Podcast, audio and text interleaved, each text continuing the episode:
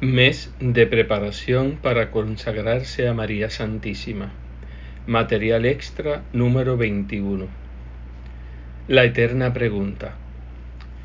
Cuando alguien de viva voz o por escrito ha entrado en conocimiento de la verdadera devoción, nueve veces de cada diez se pregunta, entonces, ¿no podré rezar yo ya por intenciones particulares?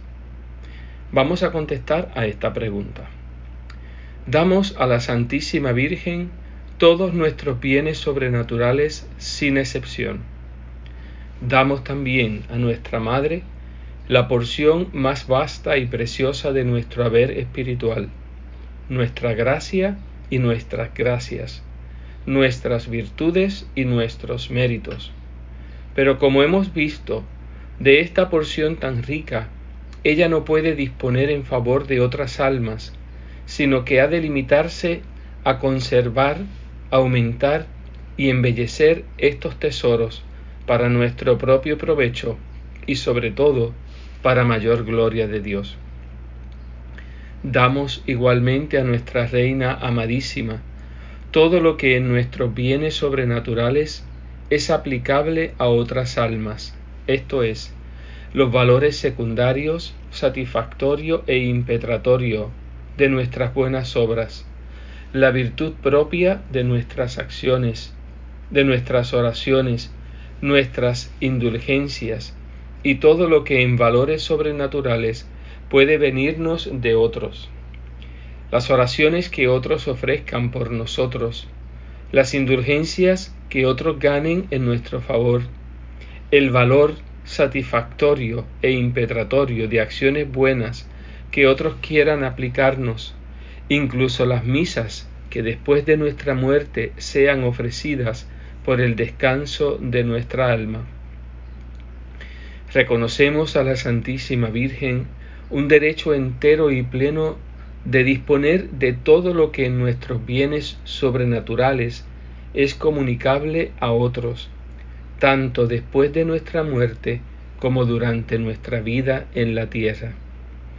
Ella puede disponer de todo esto según su beneplácito, para nuestro propio provecho, en favor de nuestros parientes y bienhechores, de los sacerdotes y misioneros, por las intenciones del sumo pontífice, por el alivio y la liberación de las almas del purgatorio, etcétera, etcétera. Una vez más, según su beneplácito y siempre, no hace falta decirlo, para mayor gloria de la Santísima Trinidad.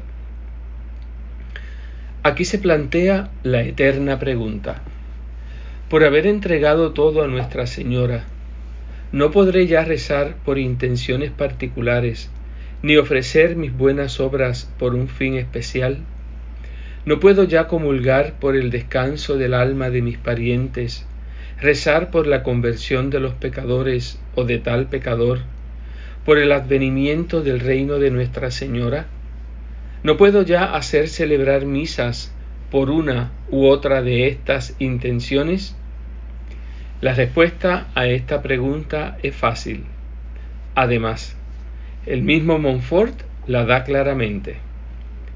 Sin ninguna duda, podemos y habitualmente debemos continuar teniendo como esclavos de amor intenciones especiales en nuestras oraciones y buenas obras.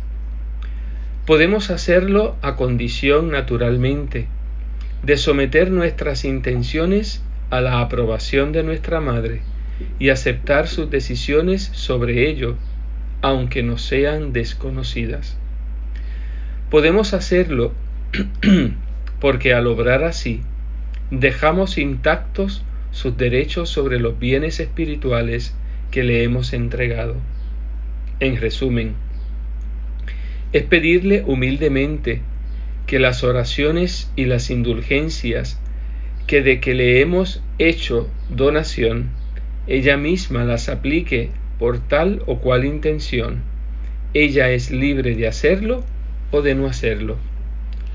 Por eso, cuando nosotros, esclavos de amor de Nuestra Señora, formulamos intenciones determinadas para nuestras oraciones y nuestras buenas obras, lo hacemos siempre con esta reserva, a condición de que la Santísima Virgen quiera, a condición de que ella no tenga intenciones más urgentes o mejores.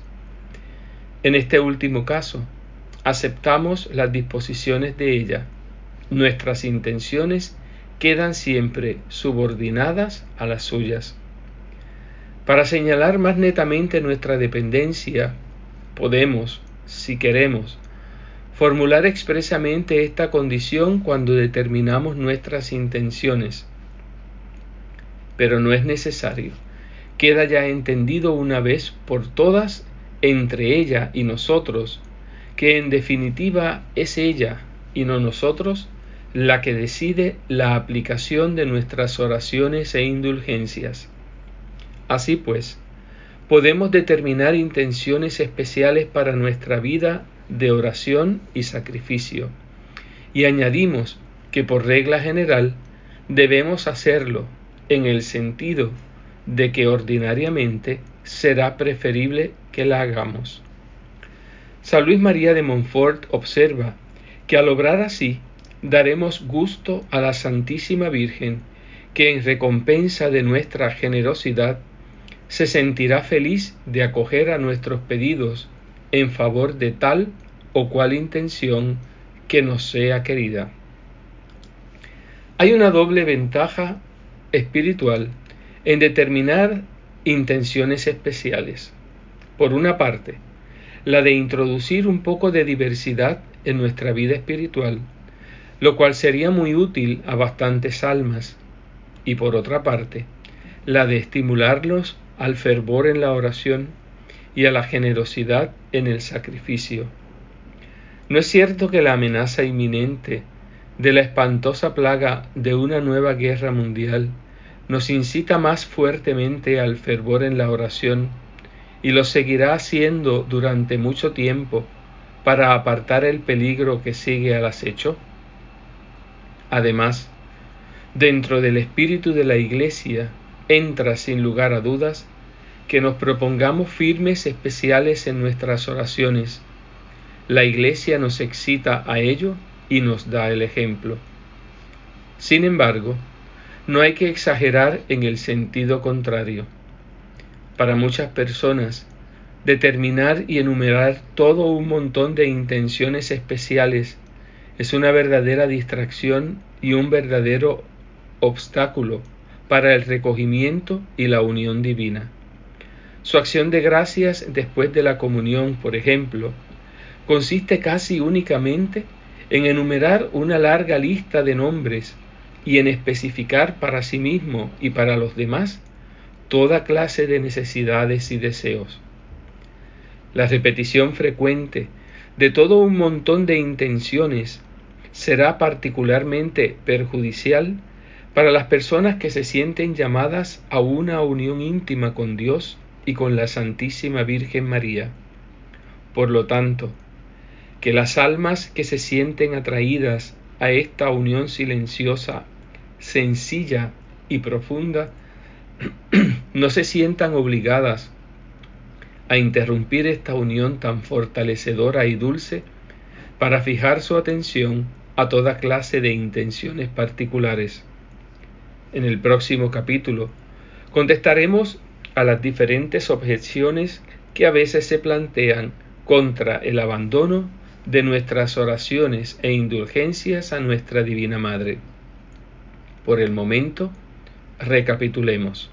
Primero, un esclavo de amor de Nuestra Señora puede formular intenciones particulares en sus oraciones y buenas obras, pero las somete enteramente al beneplácito de la Santísima Virgen. Número 2. Habitualmente es aconsejable determinar nuestras intenciones, por ejemplo, para cada decena del rosario, para cada misa, etc. Después de la Sagrada Comunión, pediremos ciertas gracias especiales, el reino de la Santísima Virgen en nuestra alma, en los sacerdotes, en las almas de los niños, etc. Tercero, para señalar nuestra total dependencia y confianza absoluta para con nuestra Divina Madre, ofreceremos de vez en cuando nuestras oraciones por las solas intenciones de la Santísima Virgen sin conocerlas. podremos hacerlo más especialmente cuando por falta de tiempo nos sea difícil enunciar muchas intenciones particulares. Número 4. Las almas atraídas a la unión íntima con Dios y la Santísima Virgen no han de preocuparse por determinar muchas intenciones en su oración. Bastará que, una vez al día, por ejemplo, encomienden sus deseos a Nuestra Señora. Estamos persuadidos de que obrando así, no faltamos a ninguna de nuestras obligaciones. María es nuestro riquísimo suplemento que colma todas nuestras lagunas y salda todos nuestros déficits. Ella cuida fielmente de nosotros y de todo lo que nos es querido.